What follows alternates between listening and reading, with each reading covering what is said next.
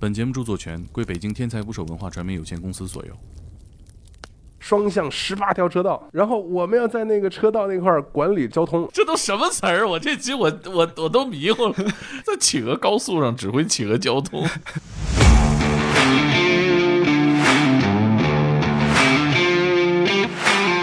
哎，你这些年总共去过多少次南极啊？说我去过南极的这个二十七次里边，最少接待过三千五百名。见过那个所谓的万年黑冰吗？嗨，还有万年雪呢，口味多了是了，有这个磷虾雪，有这个大脚怪雪，还有这个西瓜雪。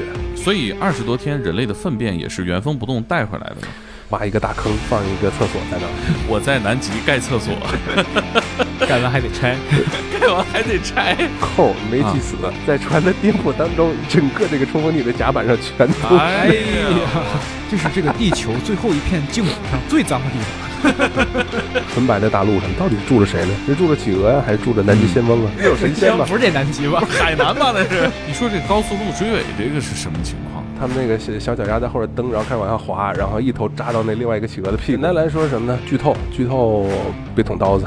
我要是出版社，立刻把那个妖风改了。我是在南极大陆引起命案的推理小说。我能从这个企鹅的行为身上看到社会的缩影。校园霸凌，我们还能看到这个企鹅偷东西啊，能看到这个邻居的老王。南极本没有路，走的企鹅多了，哎，就成了企鹅高速了。对。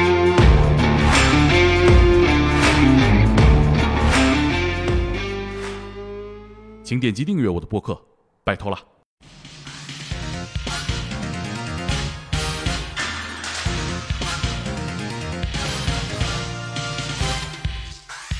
打捞最带劲的职业故事，这里是天才职业，我是猛哥。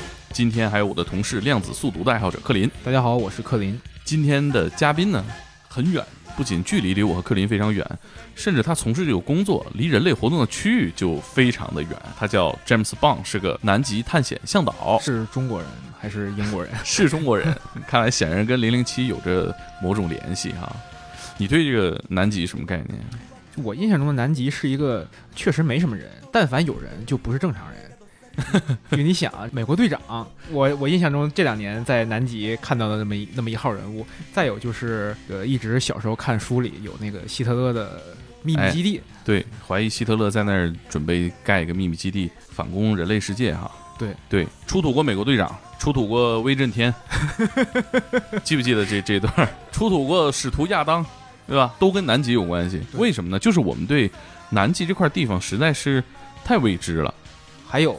异形大战铁血战士，啊，是异形还是铁血战士在那出现过？铁血战士的那个好像也是远古的基地啊，在里养异形。我觉得这些大 IP 啊，在南极打一架，说不定谁强。对，这是南极影视城。对，南极影视城。我觉得就是因为小的时候学习都知道，南极是人类发现最晚的一块大陆，嗯，也是最冷的一块大陆，常年是零下八九十度。这什么概念呢？就是为什么北极熊在北极，它不在南极？因为它太冷了，北极熊扛不住。对，好像北极还没有最冷的北京冷。对，所以呢，我们对南极有这么多幻想。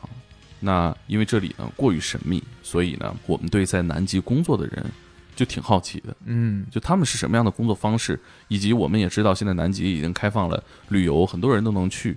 呃，除了科考队之外呢，老百姓可能也会去。那怎么去呢？到底能不能碰上一些大 IP？所以我们今天就跟 James Bond 好好聊聊。我们马上就连线他，给他打一个长途电话。对，希望距离的原因是吧，延迟不会太大。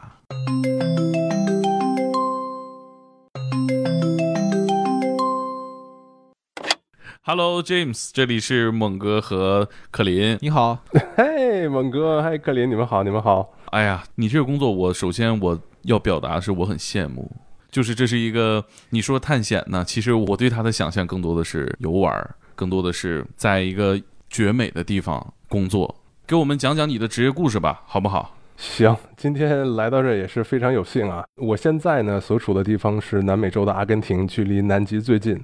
那由于这个新冠病毒到现在已经流行这么久了，然后我觉得任何一个国家都没有超过阿根廷的这个隔离时间，因为我们从去年的三月份。一直隔离到十月份，大概七个月的时间。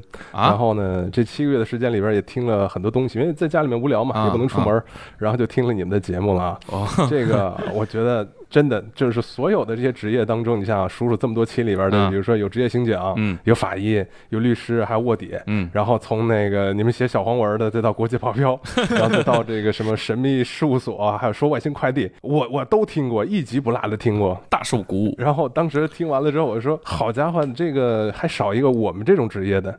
因为我们这职业其实啊，就是说比较特别是什么呢？首先，这职业不是公开招聘的，就是说从来没有这么一个公开的招聘信息，说哎，我们招聘去南极的这个探险队员。对我是什么五五八猎聘上搜南极探险岗位也没有哈。有可能就是骗子。哎，这我还真没搜过，应该还没有。你有那个五险一金什么的吗？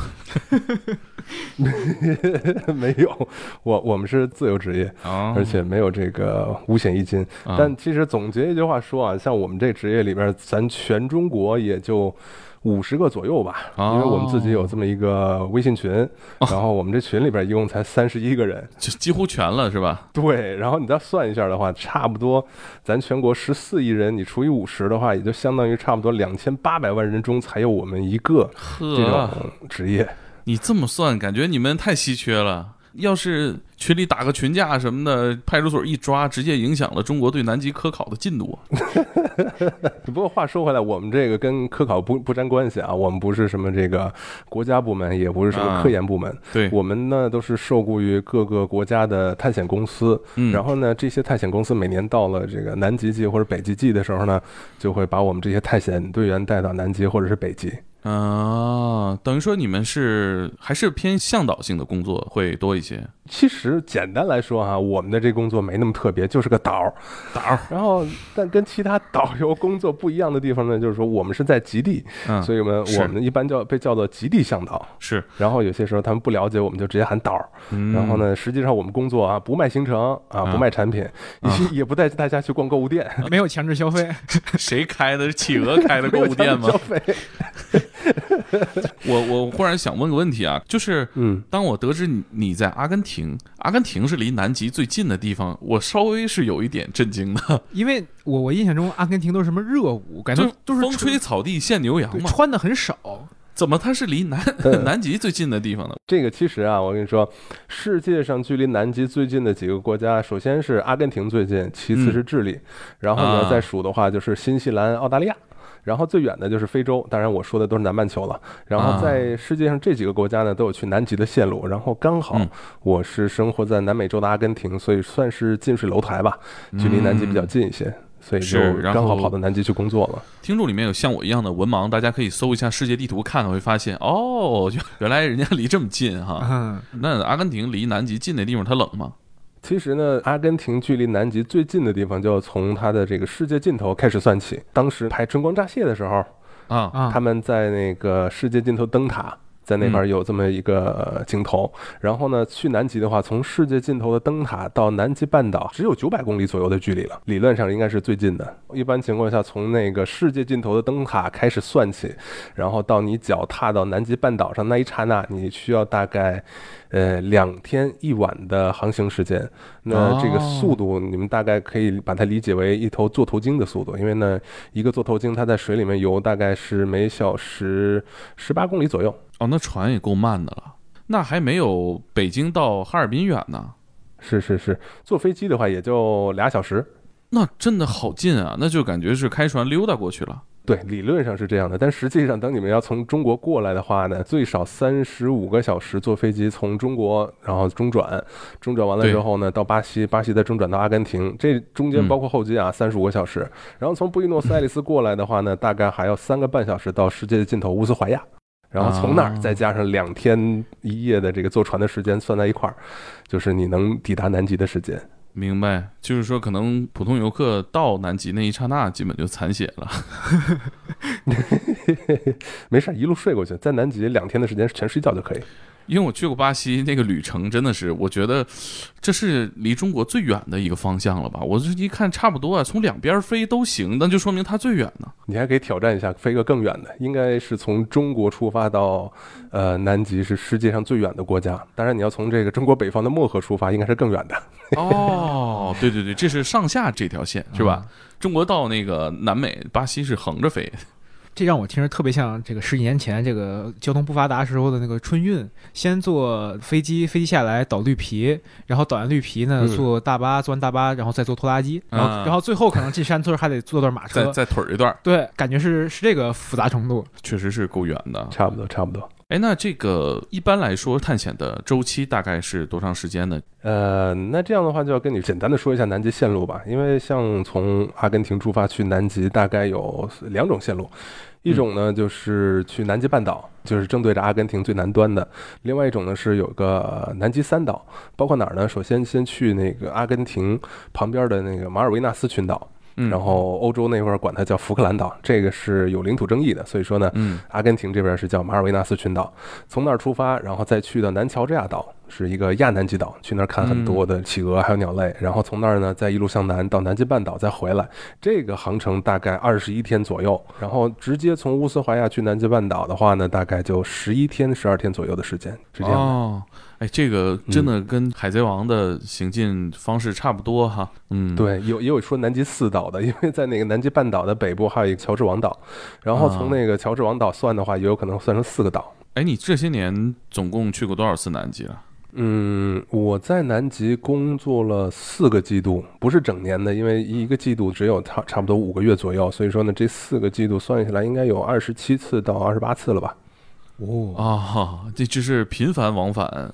阿根廷和南极差不多，差不多。南极是不是只有两季啊？一年可以这么理解吧？但是其实，在南极有些时候啊，你在那玩的时候，一天可以体验到四季。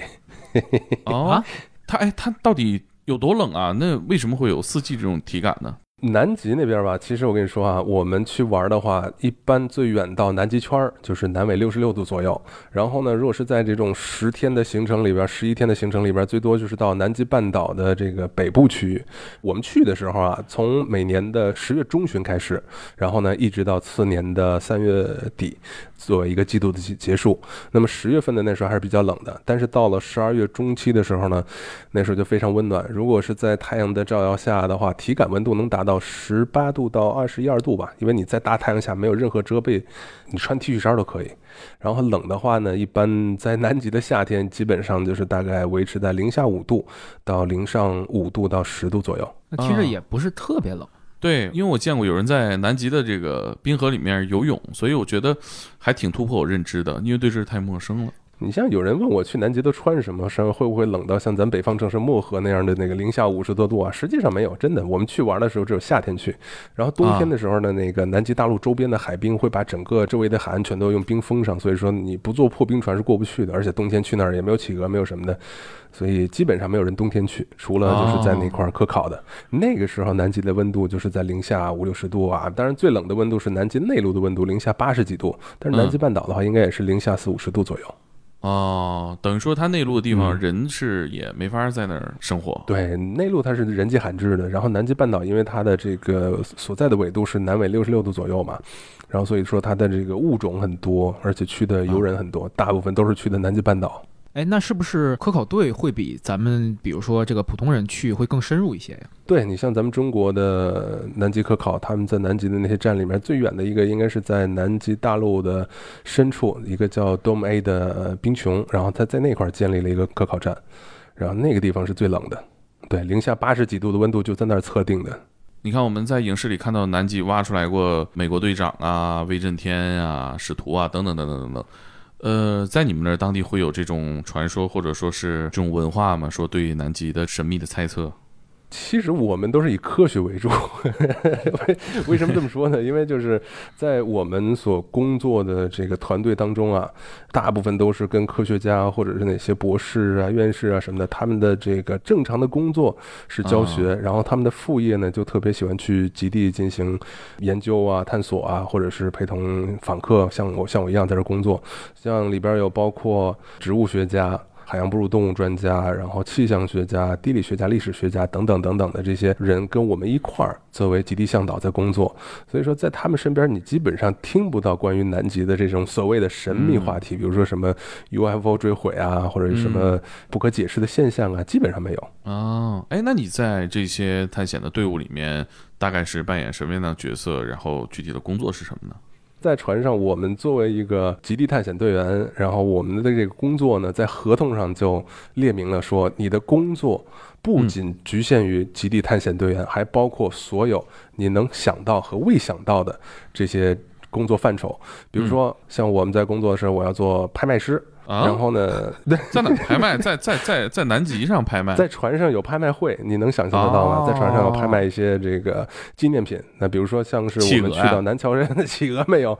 当我们去到南乔治亚岛的时候，然后他那个研究鸟类那些基金会啊，因为他们做科学研究需要我们大家去给予资金上的支持。然后呢，在去了之后也是一个很好的宣传途径。所以说呢，他们就会贡献出一些展品，比如说绑在那个信天翁身上的 GPS，或者是当年在这个南乔。这样灭鼠的一些工具啊，等等等等一些纪念品，甚至沙克尔顿的威士忌酒杯等等等等，这些他们卖到的这个钱，全都会用作呃维护极地科考站的这个调查研究工作，或者是他们的那个站上的维护等等。公益拍卖，对，在船上会有这么一个拍卖师的工作。哦，你你还得干这个活儿啊？对啊，然后有些时候还要驾驶这冲锋舟。然后当然了，我的那个冲锋舟证是基本上是没用过，因为呢，我的这个工作忙到什么呢？就是根本没有时间开船去送人。因为刚开始接触到极地工作的时候呢，整个船上就我一个中国的极地探险队员，然后其他人都不讲中文，所以说呢，我要在陆地上去给大家讲解这些安全的须知。然后呢，就是告诉大家哪儿能去，哪儿不能去，几点回来，哪儿有什么东西要注意的，等等等等这些。然后登录回来之后，我们要开会做那个 recap，就是每日的总结。然后这每日总结呢，包括我们今天在哪里看到的什么动物啊，然后这个岛的历史啊、地理啊，发生了什么事情啊，等等等等这些，还有心理咨询师啊 啊。还得还得干这活吗？也也算是工作，在我们的这个合同上有一个不成文的规定啊，是写在那儿。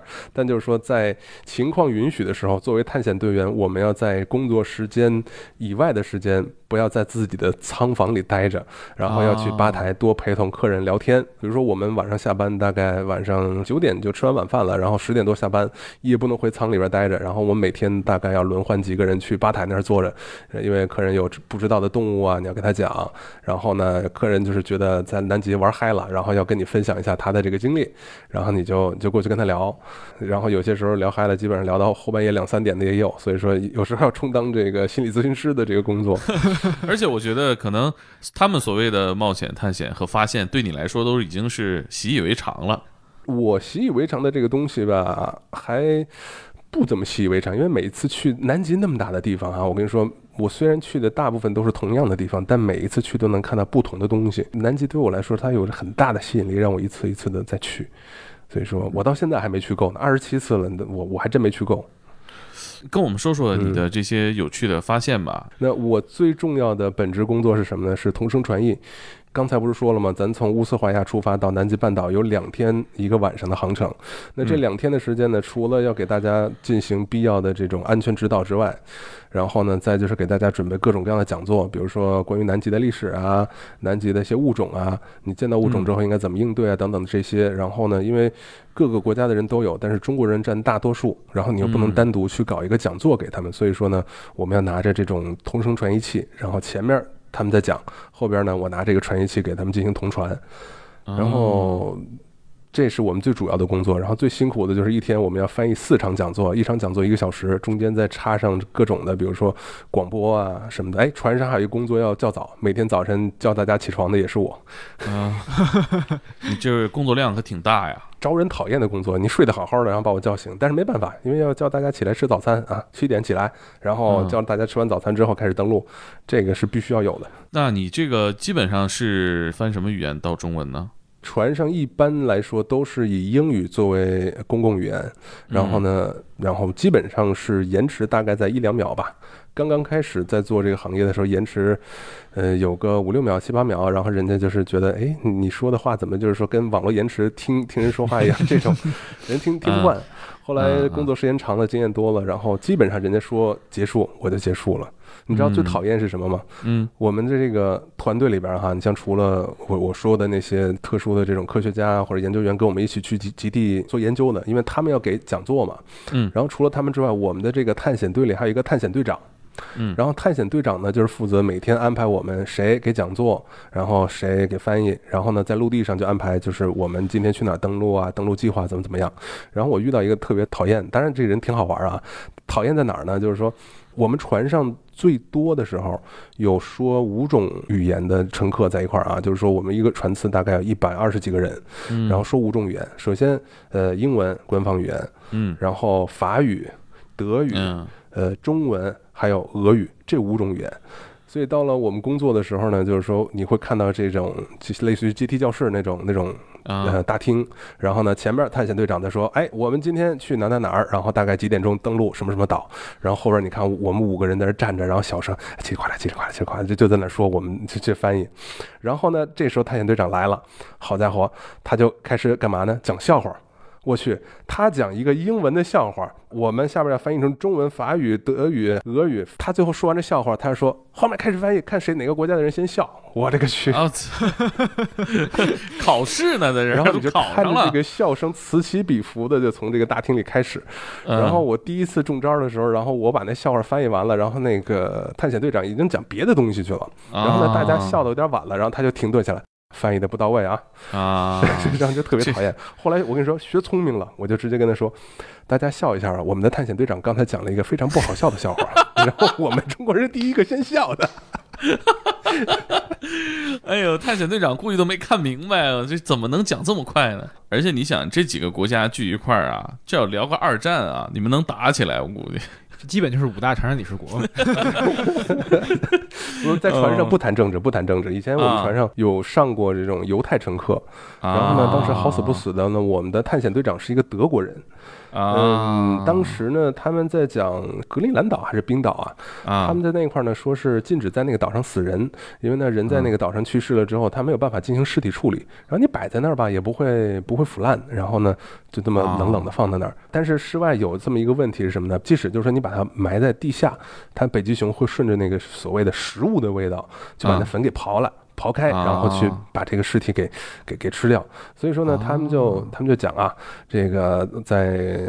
确实是忘记是格陵兰岛还是冰岛了。他们就说这个尸体焚烧啊，然后作为一个德国人呢，他就是一个一个工业大国，然后他就想的就是说，我们如何可以把这个尸体焚烧的快，而且呢，把这个焚烧尸体的这个灰啊什么的给收拾干净，防止污染环境，而且呢还要发电能。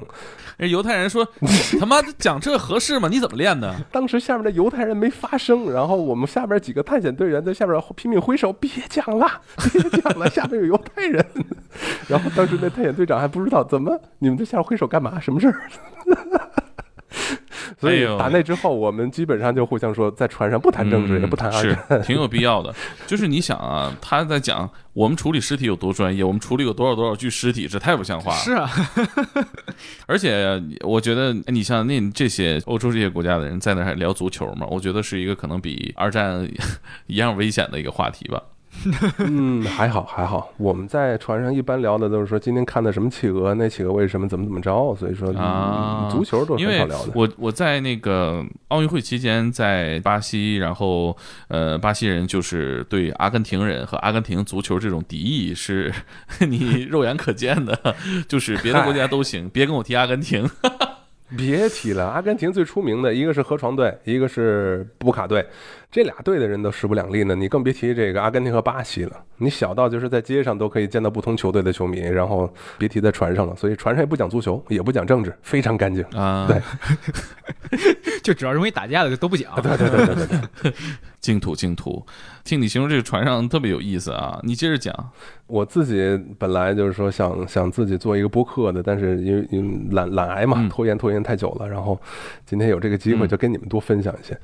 然后，因为有句话，我们就是在极地工作的这些人都是说，别说去过一次南极了，就是说你像那些游客吧，他们去过一次南极，那故事都讲不完，吹一辈子的牛。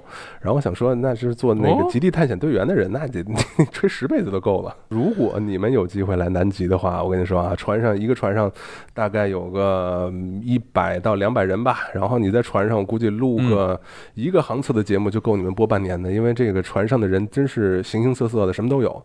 哦，对。各个领域里面的研究者，或者是高收入人群。对，因为我看很多 CEO 都是组团去那个南极的。嗯，对，是有的。其实你要说到去南极的理由啊，很多人都是有有不同的理由。比如说，呃，你像啊，我毫不夸张的说，我去过南极的这个二十七次里边，最少接待过三千五百名客人，世界各地都有。然后呢？为什么去南极的这种理由也是多种多样的。比如说，有些人很小的时候就对那个土地充满了好奇，就是说，你一个这么纯白的大陆上，到底是住着谁呢？是住着企鹅呀，还是住着南极仙翁啊？南极仙翁 对啊，南极是有神仙 吗？不是这南极吧？海南吧？那是。对啊，然后我去南极，反正是没见着南极仙翁，或者说你像什么呀？长大了之后啊，遇到自己喜欢的人，遇到自己的爱侣。比如说像什么呀，像旅行里边那两位大咖那样，然后就是说，你说北极求婚，南极结婚呗。所以说在南极度蜜月的也有，然后求婚的也有，结婚的也有，非常多。再最后一点就是说，你像去了这些全世界六大洲四大洋的人，他们就说，你看六大洲四大洋都去了，还差一哪儿啊？第七大洲南极大陆嘛。嗯。所以说来这打一卡，基本上都是这个理由。所以说，如果如果我觉得听听咱们这个天才捕手的人，如果你你你有这个更奇葩的理由，可以在节目下方留言告诉我。我看到很多关于在南极生活或者是游历里面的一些奇怪的规则啊，比如说我在呃网上看到有人分享说，在南极是不能随便拉屎。这和在东北不能就地拉屎是是一个道理吧？我不知道，我不确定。东北，东北其实可以了，是是过，这是文明，这是文明决定了你不能这么干啊。嗯，但是南极呢，因为它不是一个有常住人口或者说原住民的地方，嗯，那就是在文明这个层面上要求没有在城市那么严格呀。那为什么不能拉屎呢？或者说排泄大便？这个小便也不行吗？不是我我我觉得这个问题的话非常的专业。就是说，你不管去哪儿，作为人人类的这个基本需求之一，一定是还是要了解好了才是最重要的。有人问我最多的问题是什么呢？去南极我们需要带尿不湿吗？因为我们听说在南极不准大小便。这二十多天呢？放心，这二十多天绝对不会让你带成人尿不湿带着二十多天的啊。其实，在南极吧，我们去南极最重要的遵守的一个条约就是这个南极的旅行公约。然后，这旅行公约里面规定啊，就是我们在南极是不能留下任何一点垃圾的，包括什么碎纸屑呀、塑料啊什么的。任何垃圾，我们带来什么东西就带走什么东西。而且走的时候呢，又不能去所谓的带走东西，就是不属于你的东西，比如说带一块石头啊、带个羽毛啊什么的，或者一个骨头残片啊什么的这。这些都是不准带的，你能带走的这也不行。对，你能带走的只有美好的回忆和照片儿。别的什么都不能带，因为你需要去保护当地的环境。所以说呢，我们大家就是作为极地探险队员的工作最重要的一个因素，就是说给大家进行这种南极教育。我们要保护南极，不破坏那里。就是比如说这个口子要开了，大家去了都抓点纪念品，那企鹅毛都让拔完了。对，但是我们就是属于保护南极大陆，然后去了解、去认知这片大陆的这个目的才去那，而不是去破坏它的。所以说呢，我们在嗯出发之前都是所有人一定要去进行这种教育。因为在每艘船的下方，它都有这么一个灰水和这种黑水的回收处。然后你在陆地上需要进行这个排泄的话，那就只能回船。我们会有专门的呃冲锋艇带着大家回到船上，解决完了需求再回来。哦，那这个船上的灰水排污是也不能在南极海域内排掉是吗？嗯，不可以，因为在海里面排放的话会污染大海的环境。所以说呢，一般情况下都是船靠了岸之后。然后，比如说，我们的船经常靠到乌斯怀亚的码头，然后在那个码头一靠岸呢，你会就会看到大概有两三辆车，一辆是油罐车，是给船进行加油的；另外一辆呢是水罐车，给水给船补水的。那第三辆呢，就是专门收垃圾的。第三辆和第四辆，因为灰水和黑水他们还不放在一块儿，不混在一块儿，因为灰水是经过简单过滤的，黑水是完全过滤之后剩下的。啊，对，懂了，懂了，懂了，懂了。这确实是一个值得问的。问题啊，要不然的。话，我我觉得。真的让人觉得带尿不湿这事儿有一点奇怪啊！如果如果要带，就是带二十多天，这确实有点夸张了。还有看见在南极是吃雪的，没水喝。其实吧，话说回来，我当时是没带水壶。像我们的这个职业呢，也不能多喝水，因为多喝水的话就要多去厕所。那么，尤其是在我工作的时候，我是船上唯一一个会讲中文的。那么就是说我回去上厕所了，陆地上发生什么事情我不在，没有办法立即行动，所以说呢，就就尽量只能减少上厕所频率。那这个一天喝水，其实按按照真正的这个数量来说，真是喝不够。一天在岸上能喝个一升水，差不多了吧？但是。在陆地上活动的时候呢，又是有包含大量的运动，比如说我们背着那些救援器材啊，还有一些这个装备啊，有走大概几公里的时候都有。然后你带着一壶水喝完了之后呢，你又一要担心去哪儿上厕所，二呢要担心水不够的问题。然后有一次就是真的没有带水，当时渴极了，就就把那个血刨出一把来开开吃。但实际上这个不建议啊，就是吃着玩的。为什么呢？因为你在吃那个血的时候，不管在哪儿哈，哪怕咱在这个东北也好，在南极也好，就是说你在吃血的时候会更多的消耗自己体内的热量。当你在被困在寒冷的地方，然后你没有水的话，千万不要吃血，因为吃血消耗热量多，而且呢它。会灼伤你的嘴，而且会让你身体就是产生这种排斥反应，所以说最好不要吃那个。哎，那那你带着水壶，这水不也冻上了吗？零下也不老少度了。没没没，那个还好。其实我们的水壶都是带着保温壶去的，而且有一些船它会发一些水壶什么的，所以说带在身上基本上不会冻冻硬，没有像咱们这个中国北方城市那么冷。你见过那个所谓的万年黑冰吗？那儿 那儿的冰看着都是黑的。去南极，其实我有听过很多人来了南极之后问我说：“那那个，呃，棒，你那个能帮我找一块南极的黑冰尝尝吗？”我说：“你从哪儿知道的这个南极黑冰啊？因为南极黑冰其实就是说白了就是万年冰。什么叫万年冰呢？我之前捞过一块儿，然后当时呢，我们去的是美国站，是美国在这个南极圈外的一个常年科考站。”他当时所在的位置呢，我想想，应该是在一个叫安维尔岛的附近，然后在那个安安维尔岛的西南角那块儿有一个冰山马尔冰川，然后那马尔冰川在崩塌融化的话呢，它会产生大量的海上浮冰，然后那浮冰里边。最底层的，经过这种很高的压力挤压的，甚至把里边那个冰里边的气泡全挤压光了的之后的那种冰，在水里面它都不会反光。所以说呢，你在呃海面上去找黑冰的时候呢，你看着就是一个黑黑的，哎，就像那个屏幕上画了一个像素点，就那黑点你过去就看，哎，那就是一块黑冰。然后那黑冰呢，就是说，因为里边是没有盐分，而且是由雪堆上万年的这个积雪堆积成的。然后呢，它的重量是非常重的，而且呢，就是说里边的这个雪雪水啊，就是冰水融化了之后是有一种甘甜的口感。但是啊，我当时我我回头有个照片可以发给你们，是什么呢？当时我捞了一块这个类似于钻石倒着的这个钻石形状的冰，然后非常的剔透，而且那里边那个水泡啊，你看起来就是你甚至都可以看清楚当时这块冰在冰。川里边是什么样子？然后当时呢，因为是在美国站附近嘛，然后我捞了一块冰，当时那个站上的工作人员也跟我在一块儿，然后我正正准备舔的时候，我舌头都伸出来了。那哥们说：“别舔啊，Don't do it, Don't do it, bro。”然后我就说：“啊，为什么？”他说：“你看到那根管子了吗？就是在他们的这个码头旁边有一根排污管。”然后他们排出来的这个污水呢，就直接就在进入大海了。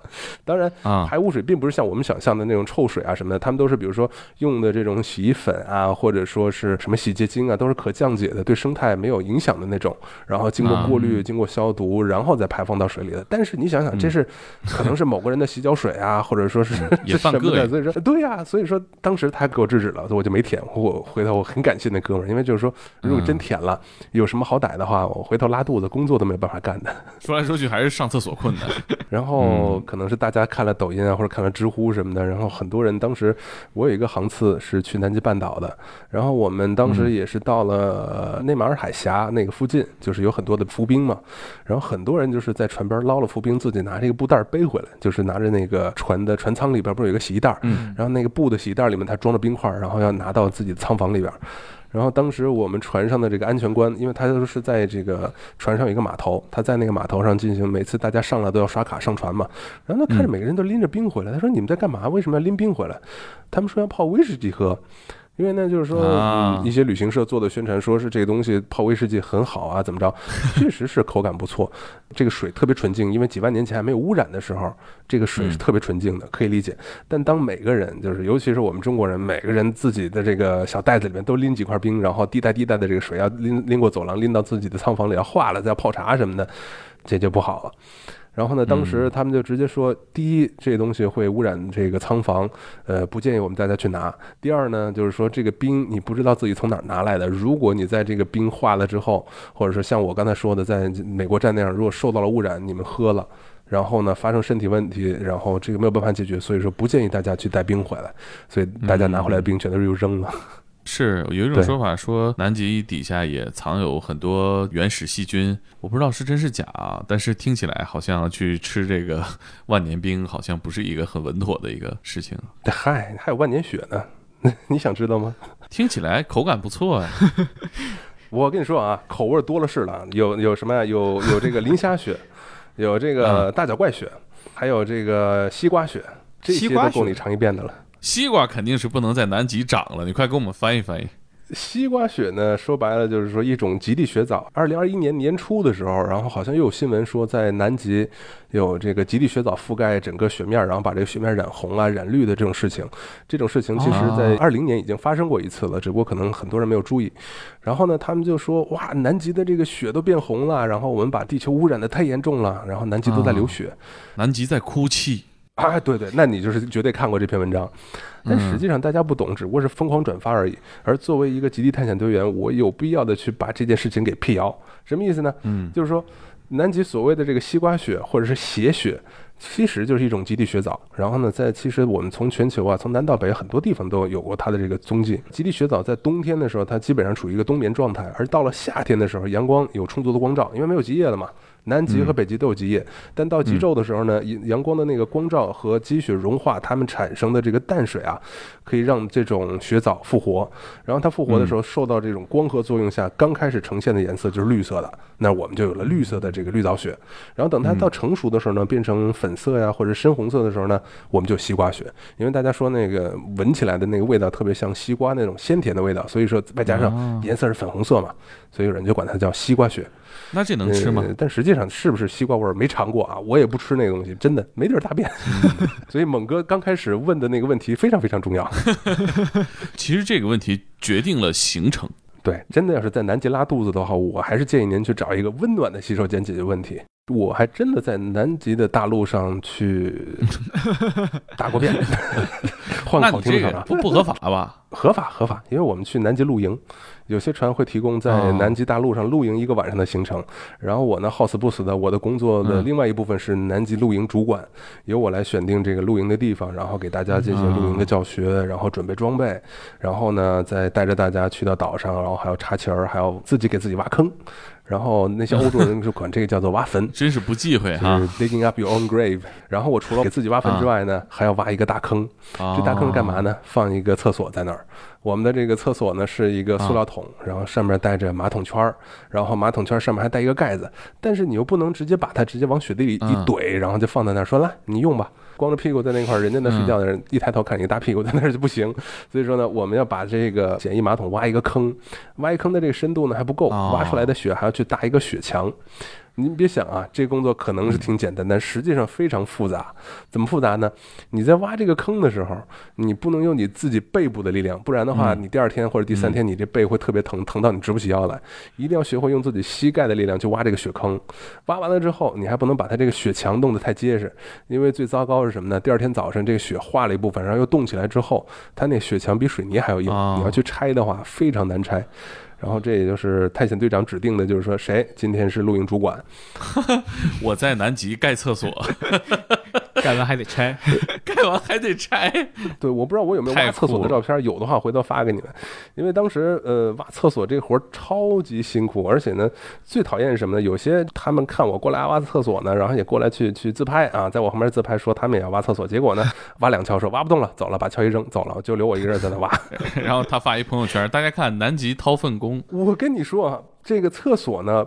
建完了之后，我觉得可以说是世界上风景最好的厕所，因为呢，你不会有异味儿，然后呢，听到的是企鹅海豹的声音，面朝大海，看着冰川，然后你要在那坐上十来分钟的话呢，你还甚至可以听到冰 冰墙崩塌的声音。好想去感受一下，而且没有墙，我告诉你，直接是两百度，我不能说三百六十度吧，但你要头能转三百六十度的话也没问题，完全露天，完全在蓝天白云下边，然后这叫 哎拉野史，这是我觉得世界上最好的拉野屎的地方。哎，那不会被人看见吗？因为我搭了一个雪墙啊，所以说那雪墙刚好可以盖到他后背的地方，然后能看到远处一个头，哎，就知道那有人就不过去了。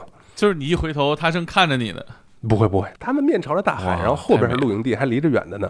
但我跟你说，这不是最糟糕的哈，最糟糕的是第二天早晨。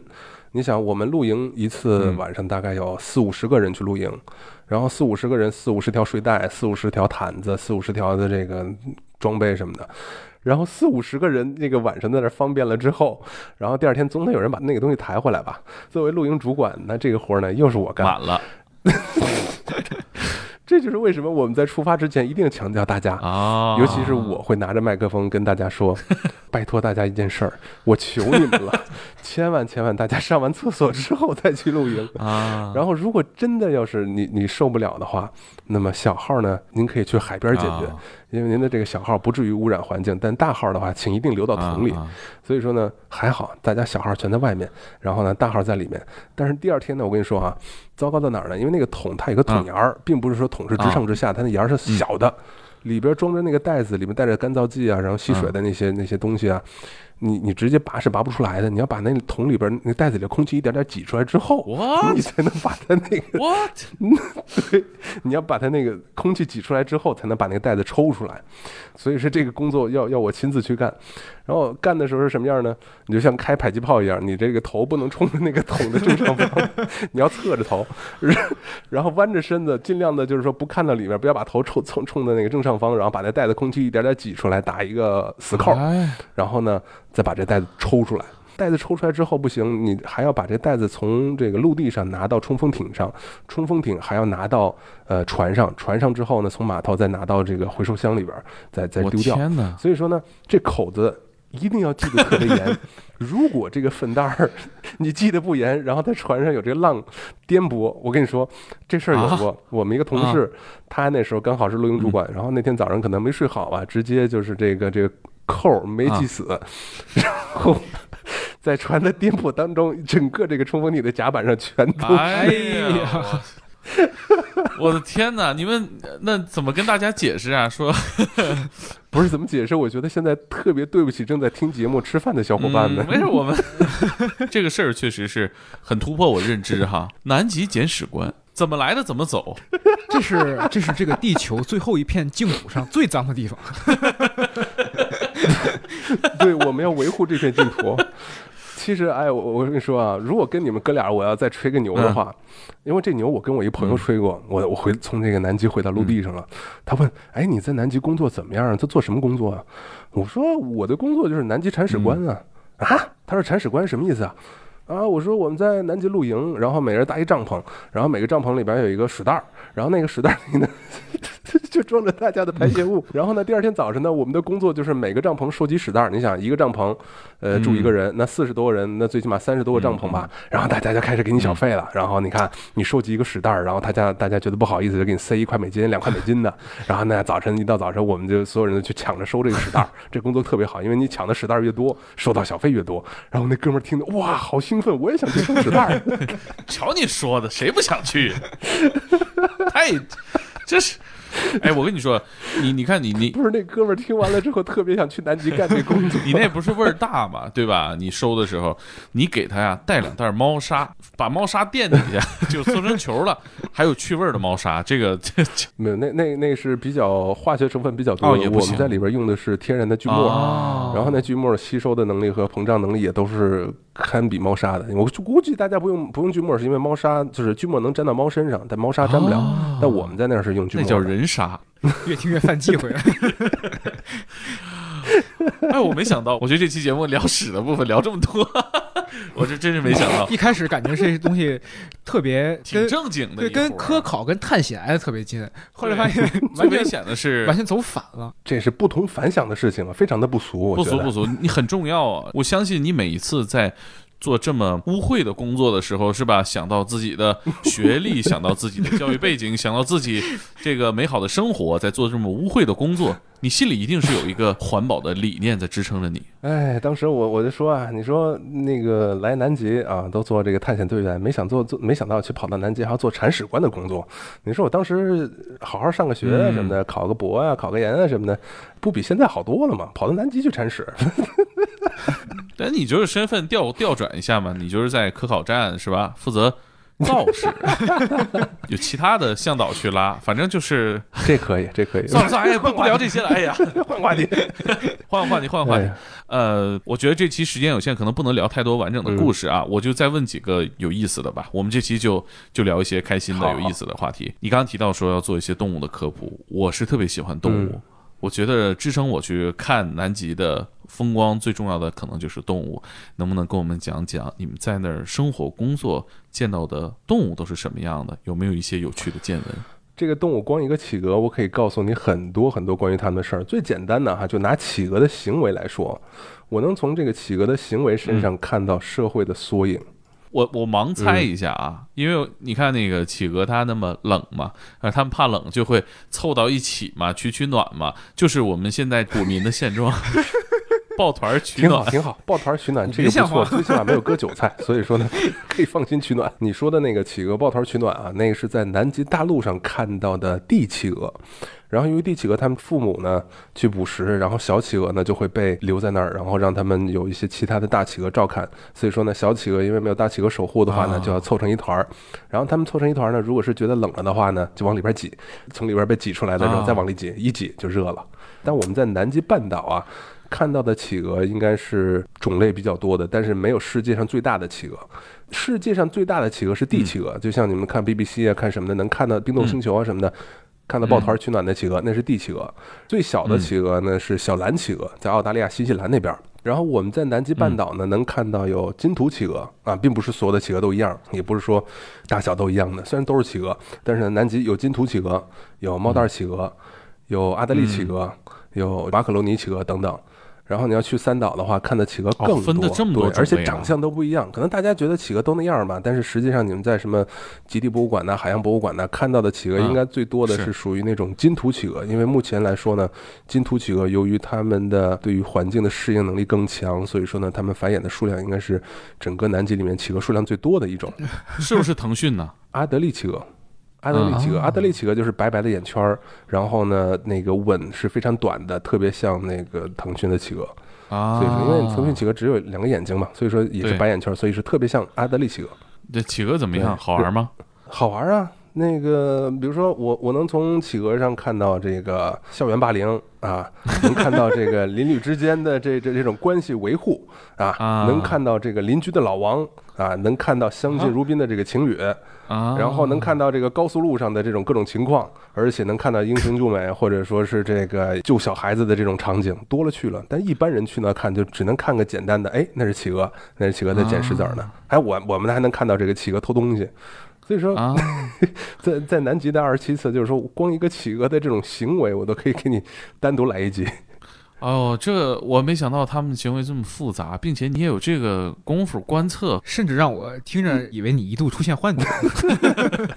没有没有，但是这个企鹅身上啊，就是说能从动物的身上学到的东西多过于我们在人类社会上看到的东西，而且呢，有些时候能从动物的身上看到我们人类社会的影子。你说这高速路追尾这个是什么情况？我这个是最难以想象的。简单来说，其实企鹅就是有这种高速路嘛。因为企鹅，你们知道吗？企鹅筑巢的地方是要爬山的，然后是在山上，有时候能爬一百米、一百五十米左右，在山顶上筑巢。对。然后呢，他们要上山下山的话，他们不像我们人一样，就是说你们有个固定的路线，我们踩哪儿都行。但是企鹅呢，为了方便，因为你踩一脚雪的话，你就会陷下去，然后再把脚拔出来啊，那就挺费劲儿的。那企鹅也知道这事儿费劲呢，对。所以说他们都走在同一条路上，那同一条路上就成了一个企鹅高速。因为他那小脚蹼一踩一踩，就把雪给踩实了，然后踩到那上面走呢，就南极本没有路，走的企鹅多了，哎，就成了企鹅高速了。对，有道理啊。他他们这个高速追尾是因为他们是在滑行，对，下山的时候有时候他们那个小小脚丫在后边蹬，然后开始往下滑，然后一头扎到那另外一个企鹅的屁股，然后那个企鹅回过头，然后啪一嘴巴给它扇上，有这情况。那这个后车全责呀。然后呢，我的这个职业工作有一部分是需要作为这个交通疏导，什么呢？呃，极地的企鹅高速交通疏导员，你们能参与？我们要疏导交通，但不是我们去管制企鹅的交通，因为在南极啊，动物是有优先的通行权的。所以说呢，我们遇到企鹅高速，然后那企鹅高速，我跟你说宽的时候，我在这个南极半岛啊，有个地方叫做半月湾的地方，叫 Half Moon Bay，然后在半月湾的地方有一条非常宽的企鹅高速，大概有跨度四五米左右的宽。那对他们来说是八车道，双向八车道，双向八车 八车道都可以了，就像那个阿根廷七月九号大道双向十八条车道。然后我们要在那个车道那块管理这个交通啊，当然是管理人交通。比如说两头这个企鹅高速，我们的这个路径跟企鹅高速路径相差，交叉起来了。然后我们一头站一个探险队员，然后管理交通。这都什么词儿？我这集我我我都迷糊了，这什么词儿？这太怪了，这都。在企鹅高速上指挥企鹅交通，因为我们人一靠近的话呢，太荒诞了。他这个企鹅就会来一个急刹车，然后本来是趴着往下滑，结果呢嘣的一下站起来，然后不敢走了。然后呢，这个坡上的企鹅不敢往下下，然后坡下企鹅不敢往上上。然后交通阻断了之后呢，为什么不能阻断他们交通啊？堵车了。一企鹅在下坡的时候，就是去海里的这个路上呢，他们肚子是饿的，因为在孵蛋呢，或者说是这个筑巢的时候呢。他们这个体力消耗很大，然后如果让他们在等待的时候消耗更多体力，就是对他们一种变相的这种伤害。然后呢，在登陆回来，就是从海里回来的企鹅，它们肚子里是带着食物的。那如果它带着食物来哺育这个小企鹅，它们在路上每多耽误一秒钟，食物就多消耗一点儿。然后再加上如果遇到人的这个惊吓，它们紧张的话，这个心脏跳动速度快，血流速度快，它食物消耗的更快。所以呢，我们要保证这个交通在没有企鹅通行的时候，我们人才能过去。所以说呢，我们的工作还包括这个企鹅高速群巡警。哎，那你们有没有跟企鹅打什么交道啊？呃。呃，有关联，我们有遇到过企鹅上我们冲锋艇的啊，是自己跳上去的吗？搭便车，搭 搭便车。是怎么高速拥堵了？呃，不是，因为在海里边，其实企鹅的天敌有很多，包括杀人鲸啊，包括豹海豹啊等等，它们都是以企鹅为食的。因为鹅和这个鱼比起来，当然是鹅的这个脂肪含量多啊，肉也比较鲜嫩一些啊，所以说呢，这个海豹和这个杀人鲸都吃企鹅的。所以说呢，他们在海里游的时候，如果遇到了杀人鲸在后边追，他们会不顾一切的找一块浮冰啊或者什么的跳上去来躲避。所以说呢，我们在南极活动的时候，经常会遇到企鹅，就是说哪怕是人类的冲锋舟，它也就是从水里面一下子窜。上来就跟鱼雷似的，嗖一下窜上来之后，落到船里边，然后就静静的看看你，然后再看看海里边，就那意思就是说，哎，我后边人追我，然后让我待一会儿吧。然后这个时候我们大家就坐在那儿一动不动，就盯着企鹅。我们在这个冲锋舟上就是大眼瞪小眼，企鹅看着我们，我们看着企鹅，再然后再咔嚓咔嚓拍几张。企鹅说：“你都充会员了吗？一个个。”他他跳上来的时候，你们有预期吗？看到他过来了吗？还是突然间呢？就是平地起惊雷那种？呃，应该是后者平地起惊雷，因为这种情况是很少见的。我是当时我们那一个航次里边，另外一条船在挺远的地方遇到，当时听到大家一一阵惊呼，然后以为怎么了。后来那个我我们的那开另外一条船的那个探险队员用对讲机说：“Everybody，各位，我们有企鹅登陆到我们的冲锋舟上了。”然后我们想凑过去看一点，然后他就不要过来啊，不要把企鹅吓跑啊。嗯，可爱。他在船上待了多久啊？嗯，也就十几分钟吧，然后就跳到水里了。当时有人拍了视频，但只不过都后来没要到。应该如果去网上搜的话，会有这种视频，而且这种事儿不会少见的。说这个求五元路费回家 是吧？那在像你们这个活动范围内，有没有遇到过这种违法的行为？因为我之前看有些动漫里边，经常有什么极地杀人事件这种。关键是你你们这要是假设说出现什么命案，这归谁管？呃，按理说呢，这种事情是是应该是海牙法庭来管，但实际上因为就是说你这艘船在哪个地方注册，哪个国家注册，然后就按照哪个国家的法律来管。然后目前来说呢，在极地航行的这些探险船只，基本上都是在巴哈马注册的，所以正常也没遇到过这种极端。没有，当时南极大陆上有这种极端案例，比如说，呃，简单来说什么呢？剧透，剧透被捅刀子。啊啊！这这这这还简单来说，这这这事儿不简单啊！啊，你说的剧透理解的是我说的剧透吗？对，我说的剧透跟你理解那剧透是一样的。这故事简单来说什么呢？就是在这个俄罗斯的科考站。我跟你说啊，俄罗斯的科考站跟咱们中国的科考站长城站是距离非常近的，走路差不多四十分钟就到了，四十分钟半个小时吧。啊。然后是怎么回事呢？他们这个科考站上有两个站员都是特别喜欢看书的，因为他们都是越冬队员嘛，所以说呢，在那儿过冬。一，你没网络；二，没有电视看，录像带什么的看够了也就看够了，但书你可以慢慢看。那这两人打比方，猛哥，你看一本书，比如说这个叫《金瓶梅》。然后克林也在看《金瓶梅》，我先看完了，我我废寝忘食先看完了。这个没事儿，我觉得这种书我跟克林可以一起看，不存在那种剧透的问题。不是啊，但是那个如果克林先看完了，剧透了，然后你觉得这本书写的特别好，你你就急了，因为你这一剧透。克林看完了，一剧透，你这本书没得看了。然后你下边这半年你要过冬的呀，你你没法没办法过了，你就靠这本书过日子呢。你怎么办呢？疯了，拿着刀，整个考察站从头追到尾，然后把把克林给捅了。然后这事儿就立刻就是在世界上无限放大。这是这个好像近代来说啊，这个南极科考站这个持刀杀人的这个事情是比较火的一件儿。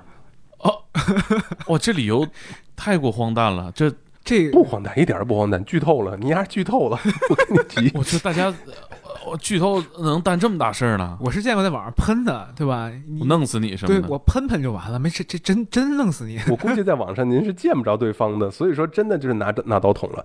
他们当时其实看的好像是那个小说，具体是科幻小说还是什么的，我就是真不知道了。因为经过这个大家互相说啊，以及就是后来的这个考证，他并没有说是一种什么小说，但是确实是一个长篇小说，推理小说，推理小说，本格。我要是出版社，立刻把那个妖风改了。我说在南极大陆引起命案的推理小说。我看行，我看行，非常有经济头脑啊！我其实能读到那个工作本身的枯燥和这种高强度的心理压力哈。对，确实是因为实在是和人类打交道的机会太少了。嗯，而且你互相赶上这同事互相看不惯，本来办公室氛围就很紧张，再赶上这么个事儿。尤其那种 CEO 组团的，保不齐有什么 特殊矛盾。嗨，去一趟南极回来，股权分配问题解决了。不过其实南极啊，我遇到的这种科考站员，他们在工作的氛围还是蛮不错的，因为所有人都要先经过这种层层筛选，然后要选择那些比较上进的，然后心理素质过硬的。你像在这个南极的天堂湾，它有一个科考站是阿根廷的布朗考察站，然后那个考察站的这个队医，我大概。过去的那个去年和前年我都见过他，然后每次见过他呢，他都能认出我来，可能因为我是一个唯一一个会说西班牙语的中国人吧。嗯，然后呢，每次他就是大老远他就知道，哎，是不是棒哥来了？他其实我叫 James，为什么叫棒呢？因为最早咱们中国人不知道这个詹姆斯应该怎么怎么叫，我说是詹姆斯邦德，当然那我就叫你棒好了。对，所以说我我就棒。然后呢，我去这个科考站的时候，人家大老远就 James。我说：“哎，是你啊！”然后那个队医他在那儿待了两年的时间，而且他特别开心。为什么开心呢？他喜欢南极，跟我喜欢南极的有部分原因是重合的。嗯，重合在哪儿呢？嗯，因为呢，南极在阿根廷来说是在阿根廷的夏天。